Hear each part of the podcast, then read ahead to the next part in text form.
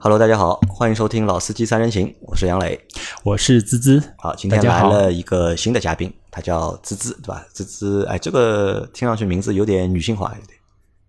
好吧，好吧。呃，滋滋，自我介绍一下。嗯，我是呃一直在毕业以后就是从事那个汽车呃多媒体以及音箱以呃相关的工作的，就其实是一个汽车行业的从业者，对吧？是一位工程师，嗯，是搞研发的，是的。对，和我们在上两个月有一期节目，我们请了一个群里小伙伴，他是搞那个就是汽车座椅研发的，对吧？你的工作性质其实和他是差不多的，应该应该有点类似，因为只是你是服务于主机厂，是的，对，你是主机厂里面的一个研发部门。对，对吧？那你做的那个研发叫你，因为之前和我说嘛，叫信息娱乐系统。对，因为它分两块来讲，首先是信息，呃，对我们一辆车来说，信息包含很多消息，比如说导航就是一个很重要的信息，是吧？那现在随着多媒体的发，呃，那个互联网的发展，现在有呃很多很多的来自于别的呃地方的信息，比如说微信，比如说短信，比如说电话，这个都可以归为于信息这个范畴。那接下来就是说，还有一部分就是呃。娱乐，因为对开车来说，其实也是一个非常 boring 的一个过程，所以在开车的过程中，很多人都要放一些 CD 啊、USB 啊，或者是那些呃一些歌单，是吧？嗯，那在整一个就是信息娱乐系统里面，就是包括哪些部分？就是一辆车，我们看到哪些部分，我们都可以把它就是归纳到就是信息信息娱乐系统里。嗯嗯，对对，大多数人的理解。应该就是一个车机了，车机就对，大多数就我们普通人理解就是一个车机。那这个理解是一个广义的呢，还是一个狭义的？嗯，这句话如果是在五到十年前没有错。五到十年前的话，基本上是通过一个车机可以完成车和人的一个初步的一个交互了。不管是那些豪华品牌，还是一些就是呃呃本本入门的产品，对对对，嗯。然后，但是现在来讲的话，其实呃，应该是不止这么简单。嗯，比如说我们的仪表，通过仪表的呃，仪表盘，对，现在的话已经不局限于一些数字的呃嗯。物理的仪表更多的是有一些液晶的数字的显示，比如说在那个仪表上显示一些导航的地图啊、扩大图啊，或者是当前的车速啊、油呃油量信息，或者是现在电动车的一些电动旅程，减减少呃驾驶员的旅程焦虑，对吧？那我可以这么理解吧，就是我们在一台车上就是看得到的所有就是能够显示信息的部分。或者是能够听到声音的部分，能够用手去触按的部分，都是算作就是信息娱乐系统。嗯，可以这样来理解，可以这么理解，就是小到一个就是液晶仪表盘，对吧？就仪表盘到就是我们那个中控的屏幕，是到车的就是音响，嗯，这个都能够算是就是车载的一个就是信息娱乐系统。对，可以这样来理解。这个系统就是在一个车的就是组成部分当中，它的这个。重要性到底高不高？就从你们的角度来看，高不高？嗯，从我们的角度的话，我认为呃是因人而异的。因为比如说有一些呃相对年纪比较大的一些家呃人来讲，他对音响的一个要求可能就会比较高一点，比起年轻人来讲，比如说他会像一些哈曼卡顿啊，或者是呃宝华韦健，或者是一些呃柏林之声比较高端的音响，他们对那部分其实是有很高的要求。他觉得开车是一个小。享受的过程，那这个东西，我觉得就可能如果放在五年前或者十年前，就是如果谈一台车的就是娱乐性的话，那可能都是会出现在一些就是比较高级的车上面。是，我们可以看到，就是在以前就是最早买车的过程当中，如果你买一些很贵的车的话，买到个几十万以上的车，可能会有一块屏，对吧？屏里面呢，就是可能会有导航啊，有各种各样的功能可以去让你去使用。就这个可以，我们可以把它。看作什么？看作一个就手机，对，可以这样最早的就可能就是一个功能机，对吧？它会有一些就是固定的功能，嗯，但是到现在的话，可能就是能够看到的东西或者能够使用的功能就会越来越来越多。那我以前一直认为啊，我以前一直认为就是这个信息娱乐系统可能只是一台车的一个天头，就是如果我要把车做的高级的话，可能就是要把这个就是娱乐系统要做的。好一点，但车其实本身还只是一个交通工具嘛，嗯，那可能一些普通车上面是不会有这样的一些功能的，只有一些很高级的车才会有这些功能。而这些功能呢，其实说实话，又很多又都是华而不实的，对吧？你说很多的，因为比如说我遇到过，我小的时候坐过几次比较高级的车，对吧？开车的都是比我年纪大几十岁的人，对吧？我就问他，哎，这个功能怎么用？那个功能怎么用？嗯，啊，基本上他们都不会用。是，确实，之前不是有一个段子嘛，说差不多一台车上百分之九十五到九十九的功能你是不会，我们是没有被开发过的，我们没有去使用过，或者我们没有去开发过。对，是的。那现在的话，就可能就是随着就是中国汽车工业的一个就是蓬勃的发展，就是车机啊，或者是车载的信息，或者是娱乐系统，好像变得就是越来越就是好看了，或者是变得越来越高级了。因为我以前对自主品牌其实是一直是存在偏见的，嗯，就是不太接受自主品牌，或者不太喜欢自主品牌，就是觉得自主品牌就是除了就是外观可能是是模仿，很多的外观都是模仿，对吧？发动机是买别人的，或者是逆向研发别人的技术，然后内饰就是没有一台自主品牌内饰做的好看，嗯，但近几年就是其实我对自主品牌的就是认知啊。就是发生了就是非常大的一个变化，这个变化源于什么？我觉得源于就是这套车载的 信息或者是娱乐系统，就自主品牌的屏变得越来越大，功能变得越来越多，而我觉得啊。因为这个东西让我产生了一个改观嘛，我就觉得啊，好像就是自主品牌车做的越来越好。那这个和就是车做的好不好有必然的联系吗？有一定的联系，其实还是有一定联系，有一定联系。那这样吧，我就是提一个问题：一般来说，呃，一台车机上，呃，作为您来讲，您比较关注的是哪些功能？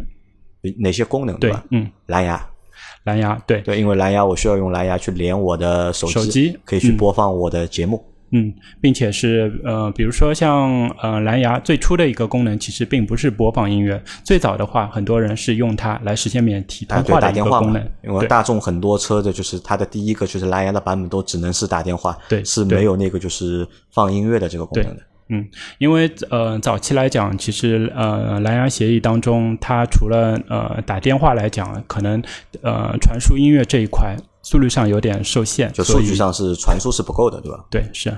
那我们这样说，就是我们来让就是芝芝帮我们来回顾一下，或者来帮我们普及一下，就是这个整一个就是车辆的一个信息娱乐系统的一个发展的一个历史，或者是发展的一个进程是怎么样？因为我能够想得到的就是。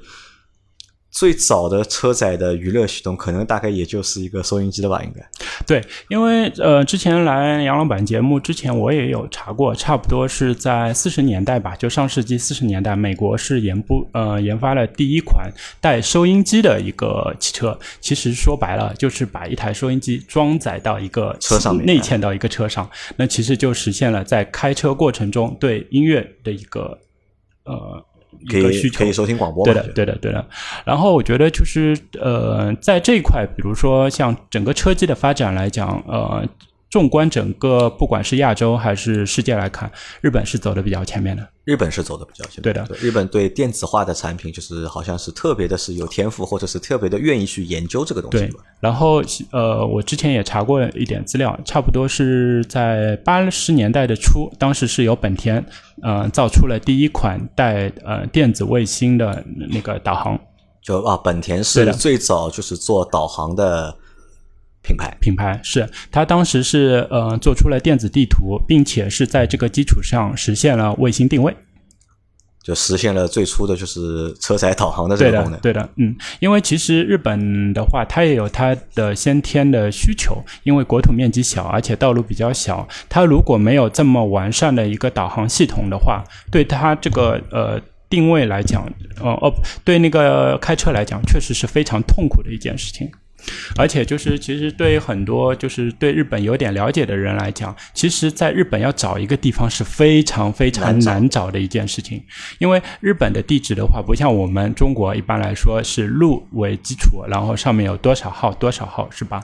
日本的话，它是和台湾有点像，它是以块，比如说它是呃，就是比如说银座一丁目，它是以这个地区这个地块以片区为基础。对，然后接下来呢？它是以横坐标和纵坐标来进行定位。我记得大概是差不多在七八年前有一次去日本玩，当时就是为了找一个地方。当时有一个出租车司机说啊，你要去这个地方，你稍等。他就给我在那个路牌上指了一下，他说我没办法告诉你在哪里，但是他说你看这个路牌你就明白了。这个地方首先。呃，大概的呃，比如说你要去的三丁目是在这个区域，然后呃，你是一杠二，一就是代表第一条路，二就是代表第一条路的第二号。哇，这个真的是非常复杂，这个。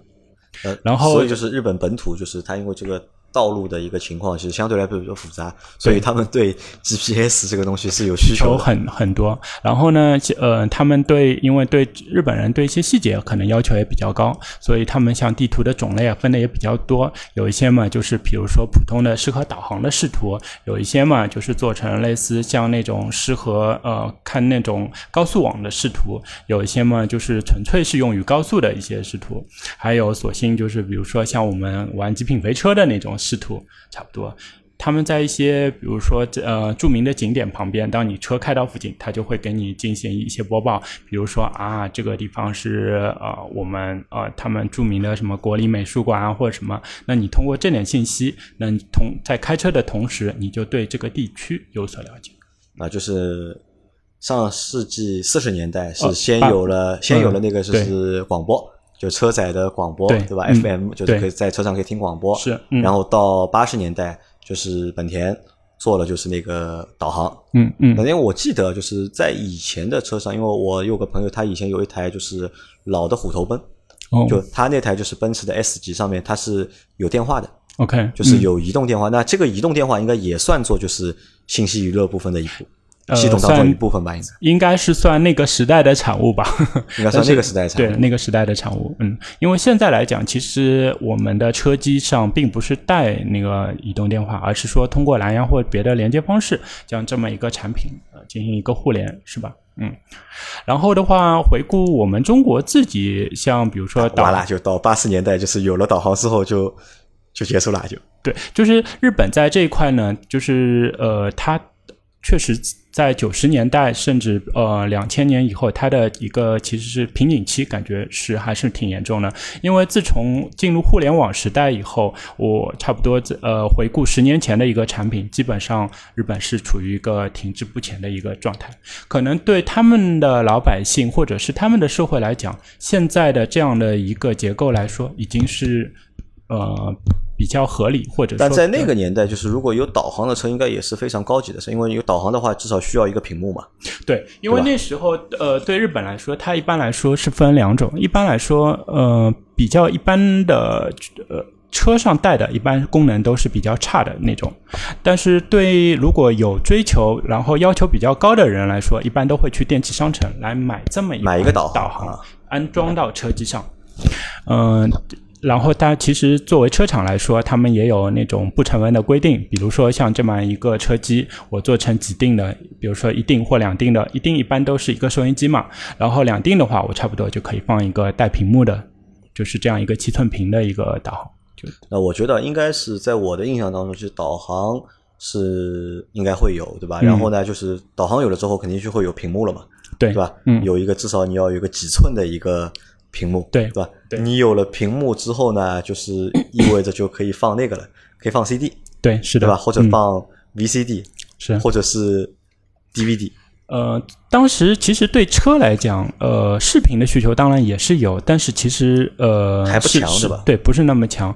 当时最早的是 CD，然后又出现了什么卡带，对吧？呃，六节的卡带。呃，对，CD 之前应该是 MD，当时是。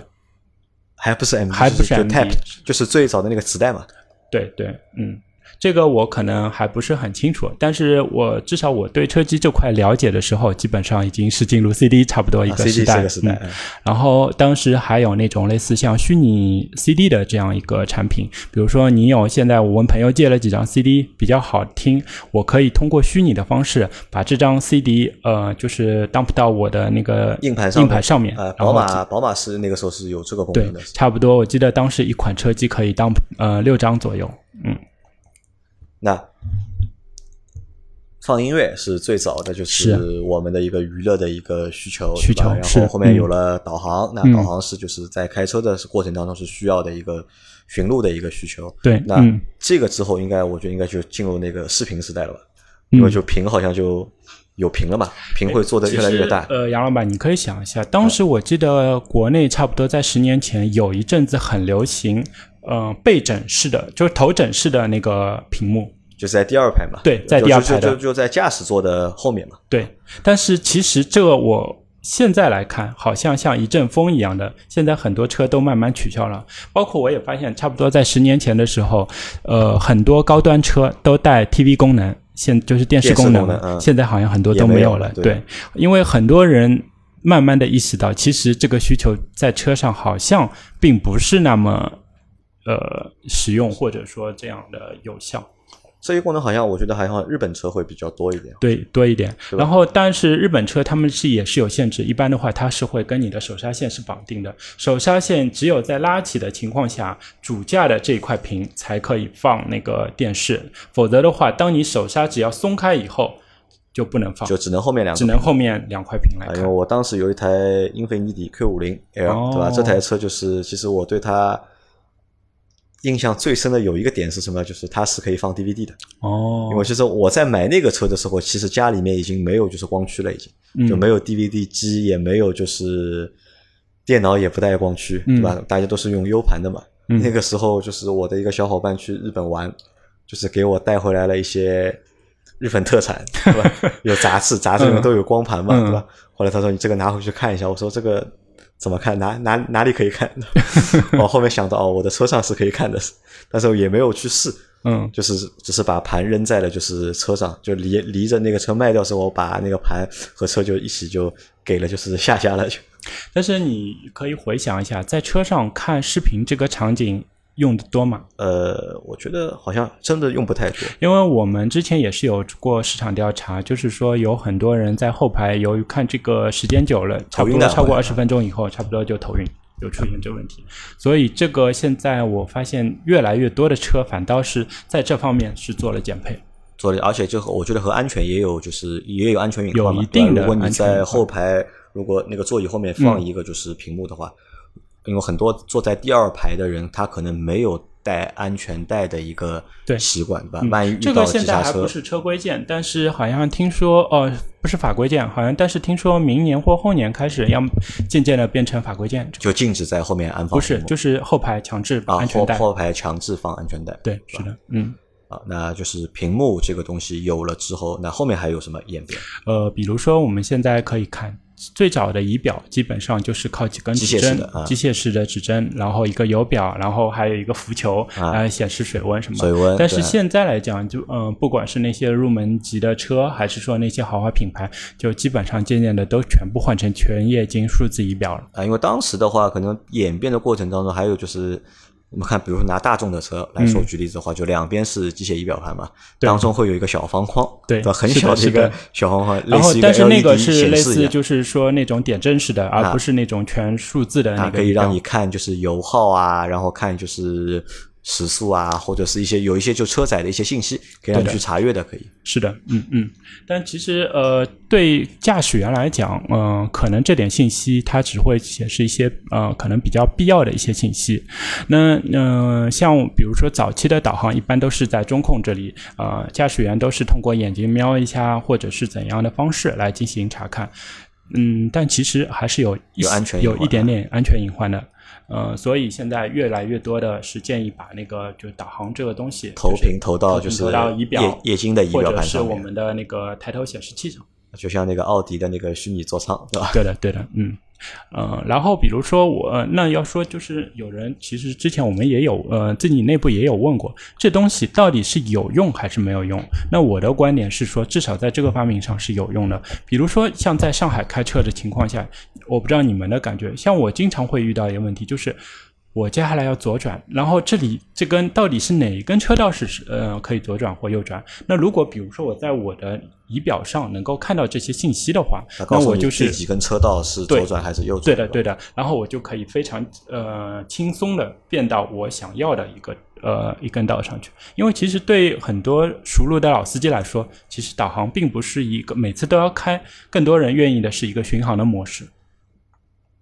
好，那这个就是可能就是你说的，就是一些发展的一些变化。其实这些发展的变化，其实我觉得相对来说，就是和就是和车本身是没有什么太大关系的。对，是和就是电子工业，对吧？或者和就是 LED 啊，或者 LCD 这个工业的发展，或者是这样来讲，就是说是电子和科技的一个发展和车的一个发展，在一个某一个呃实际上大家达成了一个结合、结合和共识，觉得。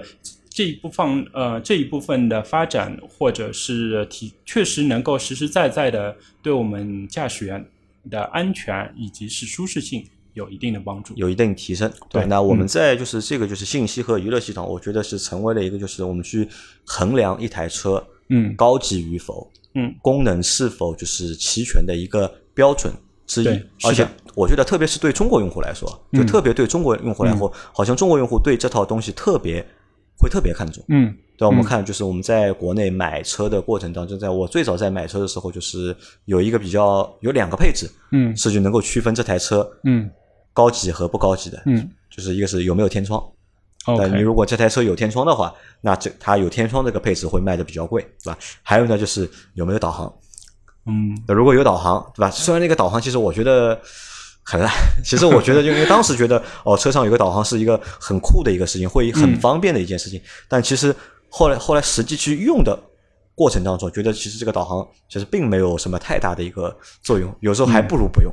嗯，那但我们平时开车的时候更喜欢？我们平时啊，我平时的话还是用手机会更多一点。OK，嗯，就百度地图啊，或者是那个高德地图，会用使用比较多一点。那但我们普通用户在买车的那个过程当中。因为之前很，我相信就很多消费者，其实，在你买第一台车的时候，对车其实不太懂，对吧？如果销售和你说这台车的就是它的一个驱动形式啊，或者它的发动机的马力有多大啊，或者安全配置有多少啊，其实大家都看不太懂，或者是听不太懂。明白。但比较能够直观的呢，就是告诉你这台车上面有八个喇叭，嗯，十二个喇叭，嗯，它的中控屏是五寸的，还是六寸的，还是七寸的，还是八寸的，是不是可以触摸？对吧？我们都会通过这个东西去判断这台车好还是不好。嗯，那在这个过程当中，我觉得就是可能就是作为消费者一个就是比较简单的去判断的一个依据。嗯，对吧？然后时间长了之后，可能很多就是自主品牌他们在发展的过程当中啊，他们也找到了就是消费者的一个就是喜好，要去大力去发展这个东西。说的是对的，对吧？嗯，那那我们来现在下面我们来聊一下什么？聊一下就是你，然后我说一下什么呢？就是介于目前这个情况，就介于什么？目前一个什么情况呢？就是我现现在发现，就是国内的那些车的，就是自主品牌的车的车机或者是娱乐系统，我觉得做的要比合资品牌要好。同意。你你同意吧？同意的，这点我是同意的。因为其实你是在一个合资品牌的，就是。OEM 工作嘛，工作吧，是的。但其实我觉得目前的就是自主品牌，我觉得要做的要比合资品牌的要好，对吧？你就来和我们来分析一下，就是来说一下，就是比如说合资品牌和那些自主自主品牌和合资品牌之间，就是他们在开发这些就车机系统或者信息娱乐系统时候，大家的理念是不是一样，或者每个人理念是怎么样的？嗯，那我这样来先讲一下吧，就是像我们比，比如说，我现在觉得，呃，现在最大的其实可能是一个文化以及是观念上的一个差异。文化和观念。我先讲一个大概是四五年前的一个例子吧。当时，呃，我还是在我之前一家公司上班的时候，有一次呢，我是跟我们呃一个国外对口的一个工程师，我说有一个功能你做错了，然后，呃，他问我什么功能做错了，我说我们现现在有一一条路，它是呃，比如说左转进行，是比如说晚上呃七点到晚上那个十点，这点三个小时是进行是做进行的。那就是说从 A 路转到 B 路，这个当中的转弯这一段是不能走，但是 A 和路呃 A 路和 B 路这个路本身就是可以做走的。然后当时我们那个工程师就回我邮件，而且是，呃，就是他特地给我打了一个电话。他说到一个是，他说啊，你其实理解错我们设计这个功能的一个初衷了。他说，比如说，他说，嗯，举个例子吧，就是他说从，比如说从法国到意大利，对吧？当中如果有要经过一段雪山，但是这个雪山呢，其实呃。在冬天的话，经常会发生雪崩，非常危险，所以我们导航会推荐他把这整段路给去封绕掉。我们其实并不是封的是呃。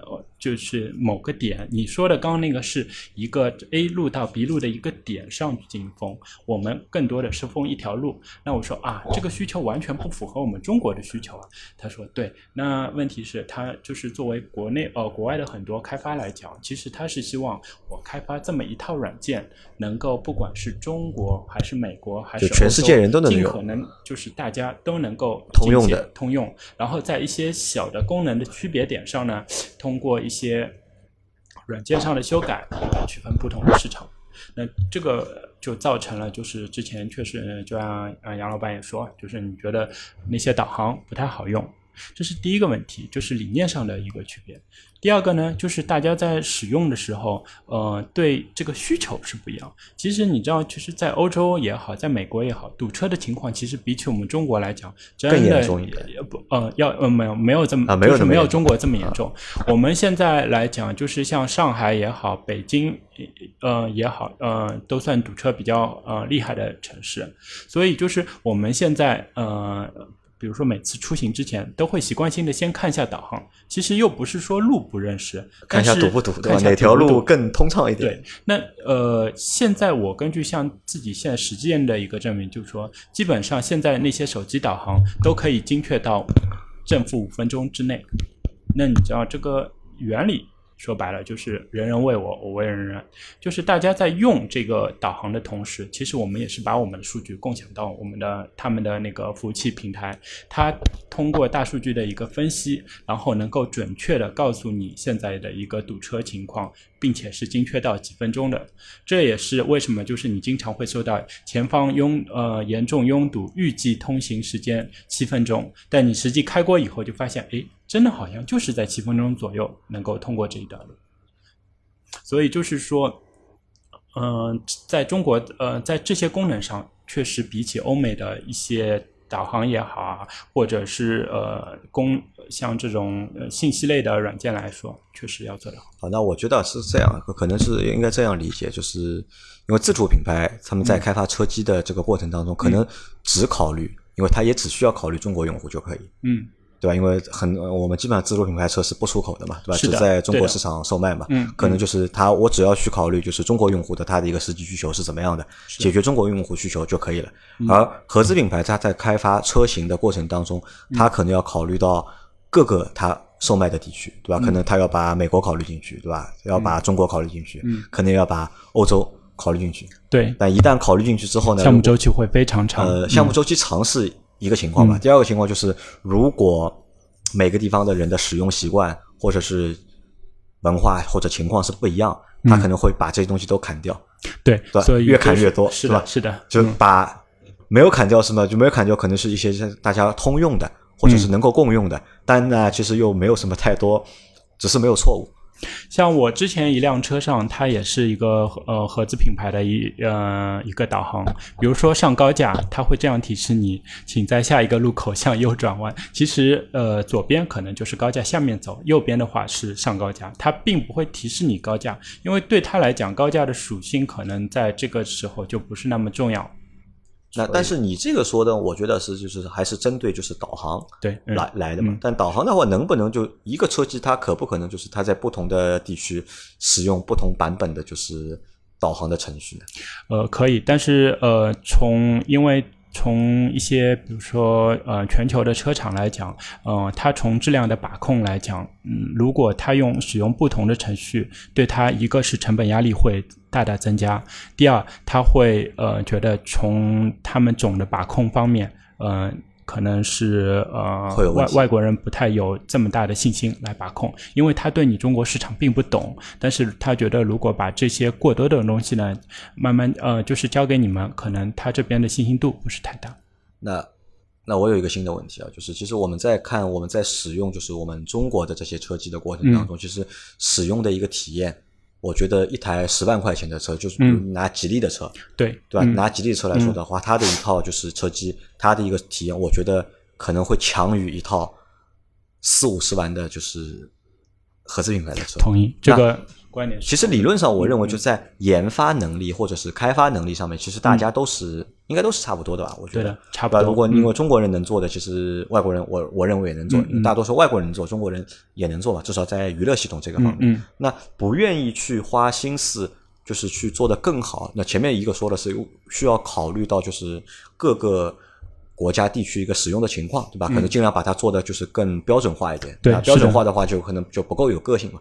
不够有个性的话，就是人性化的服务可能就会少。这里分两块来讲，其实有些功能它并不是说是不能做到，但是出于它的一个稳定性来讲，就是可能还是出于保守的一个。对，保守。就我想问的就是这个问题对，是不是？但是我们国内的有些，比如说不管是 OEM 啊，还是那些是我们的 T L One 的话，做的在这方面。可能更偏激进一点，会更更更激偏激进一点。就是他从一个车的角度来讲，他并不认为这个是一个车的呃一些过多的一个限制了它一点功能。他认为我要尽可能的把我这个功能作为一个卖点来做出来。而就是这个是自主品牌的一个想法，那合资品牌可能他们会更保守，他们担心就是新的功能会影响到就是安全，或者是影响到成本。对，而且还有就是一个整个品牌的一个个性和基调。啊，那我问问一下，就是你现在因为在服务于一个就是合资品牌嘛？那是你们在研发就是这套系统的过程当中，你们是到如果五年前的话，可能还是我认为就可能还是根据老的方式来做嘛。那现在的已经二零一九年了，我们现在有没有现在其实是呃，确实差不多是从去年开始，我们是有一个很大的改变，因为就是对我们就是呃怎么说啊，对于。呃，和一家合资品牌来讲，如果要满足中国真正用户的一个需求，那其实应该的是真正听听我们中国呃用户的一个心声。那其实来讲，我们呃像公司的话，去年也开始和那个 Google 进行合作，就是打造一款是面向于呃是。面向于车的一套安卓系统，因为呃，大家用过安卓手机的人应该也知道，其实安卓手机最早的它是用于手机系统，但是从四点零以后，它发现手机呃，除了手机以后，它有更多的市场，比如说像电视机或者是平板或什么。那现在从安卓它就呃八点零以后，它觉得车也是一个很大的一个市场，所以呃，谷歌现在它开始发力，开始做这样标准的一套车机的一个安卓 OS。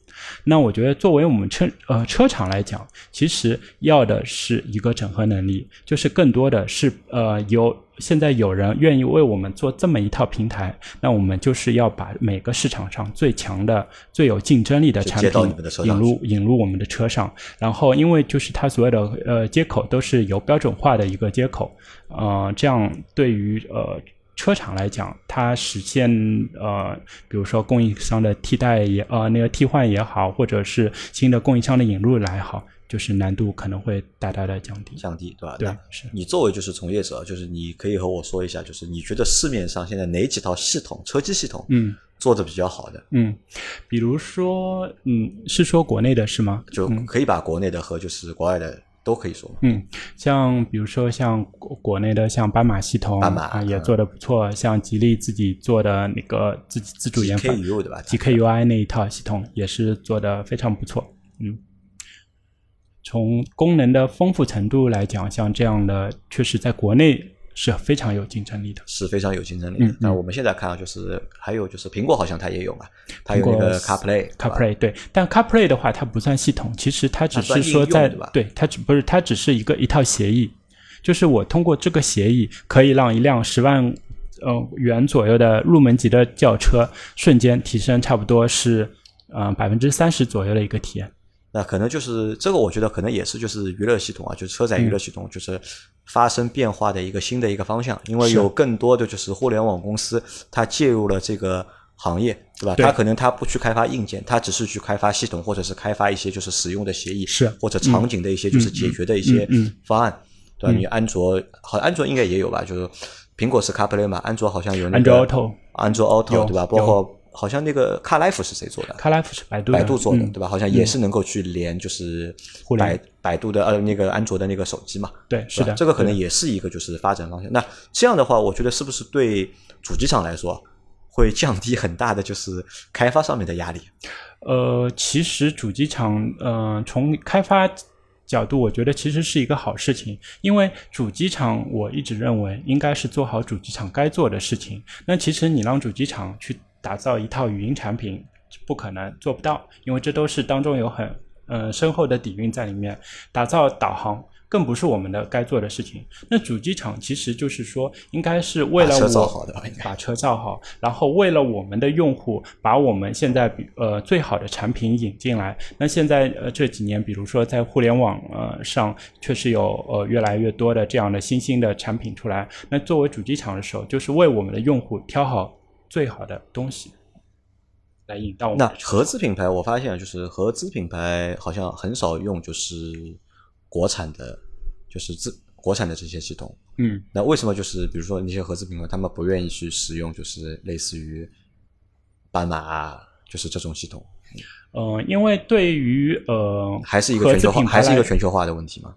也也不光是这样，因为对合资品牌来讲，其实对一台车来说，车的魂就是说你的除了三大件以外，其实你要的还是一个稳定。对于我们呃国内车厂来说，可能在一些系统的稳定性上面，嗯，要求没有合资品牌那么对高。这么高，所以它一定要把底层牢牢的是把握在自己的手上。我宁可这个功能差一点，我但是我不能发生，比如说一千小时，哪怕一次重启我都不能发生。这个就是可能在对于产品的一个理念上的一个区别。但这个我觉得可能和外部环境发生变化也有关系啊，因为以前可能就是一套就是老的这种车机的系统，对吧？以前的应该都是 Linux 的吧，对对吧？Linux 的对吧？可能就是它的更新会比较慢。对而现在呢，可能就像你说的，就是自主品牌可能它对这个就是安全性的要求或者稳定性要求不是那么高，但有可能就是你还没有用到一千小时了，就是提供方案已经出了就是新的版本，所以这个东西，这个东西就是大家在一些理念上的一些文化上的一些差异和理念上的一个差异嘛，就是这方面那。因为其实你真的出了一些问题，并不可呃，有可能并不是一些很严重问题，但是至少对这个品牌的形象是是有损害的，对吧？会影影响到用户的嗯体验。嗯那这个其实我觉得这个要分两面看，就是从严谨的角度，对吧？从负责的角度来说，就是我觉得还是好的，对吧？嗯但是换一个角度的话，可能这样说呢，对自主品牌来说，我觉得算一个突破点，是对吧？因为嗯自主品牌可以就是通过一些就是相对来说比较激进或者是比较愿意去尝试的一个就是心态，嗯去做这个事情，去博得就是用户对产品的一个喜爱或者对品牌的一个接受。但是就是呃，有一点，我觉得就是作为不管是从业者还是消费者，其实更多的他们是希望嗯、呃看到一些是由于现在时代的发展、科技的进步，为用户真正带来改变的一点东西，而不是说一些可能就是虚头巴脑的，呃对吧？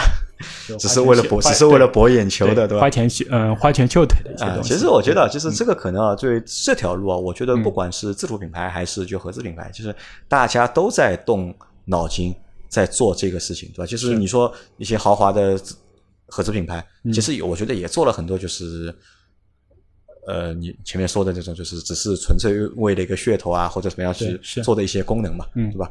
这条路我觉得还是要通过就是很长时间的一个尝试，嗯还要靠什么？还要靠就是周边的资源的去配合，对吧？是的比如说你嗯硬件，对吧？做芯片的和做就是互联网的提供资源的，嗯和这些要通通去打通，他们发展了，可能就是车上的这套娱乐系统才能够去发展，变得有意义。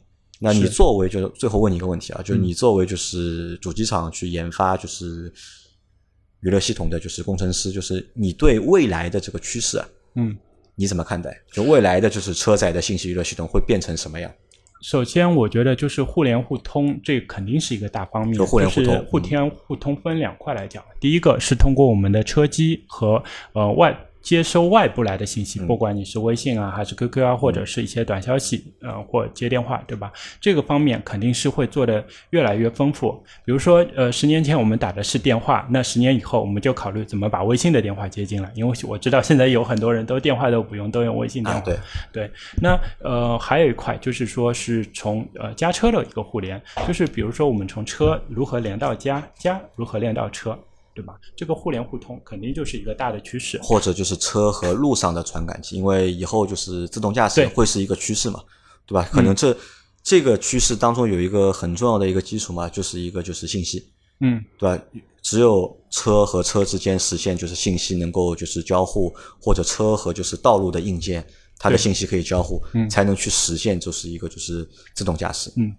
还有就是说，嗯，车和人的一个交交互。刚刚说的是一个互联，就是说你车，比如说和外部之间是如何进行一个通讯。那接下来我要讲的就是说是如何，嗯，车和人的一个交互，应该是要做的。越来越简单，越来越直接啊，就跟 AI 嘛，对对吧？现在的话，很多的像比如说语音控制，十年前只支持一些比较简单的命令式的，现在的话都带自然语言识别，而且是定向识音。比如说你坐在主驾驶，你说把空调打开，对吧？它只会帮你调主驾的温度。那你而且还有一些上下文语义，比如你说你把那个呃座椅呃座座椅通风打开，那将来你在跟系统说，你说把呃风量增大，它不会去调空调的风量，而是调的是座椅。这个可能就是什么？就是因为我们之前做过一期节目，是我们试了就是斑马的那套系统嘛。嗯嗯。就这套系统，我们觉得真的是。非常好用，就是语音的功能非常好用，因为你同样我说要开窗，对吧？它能够识别你是左边的人喊开窗，还是右边的人喊开窗。对，如果你坐在左边，它就帮你开的是左边的窗。对，那那个系统我们之前也有了解过。其实对于呃，就是集成商来讲，呃，对于那个就是供应商来讲，其实它的能力就在那里，怎么把它的能力更好的用好，更好打磨好？那这个事情就是该是车厂去做，车厂要去考，因为车厂是原呃绝对不可能把这个。自己把这个技术做的这么精细了，因为车厂其实更多的是一个整合。啊，车厂其实就是一个整合，整合不但去整合那些硬件。对吧？也要去整合，就是一些软件，包括一些其他就是领域的科技产品的功能，包括像现在的 OTA，如果通过 OTA 的方式，就可以把一些问题，比如说呃，就不是像现在通过召回的方式来解决，而是说通过在线升级嘛，在线升级嘛，对吧？但是也要考虑到用户的一个感受，然后尽可能不要给用户造成困扰啊。就像那个未来的 ES 八对吧？就是动不动要要升级了对吧？抛在了就是路上。对对对。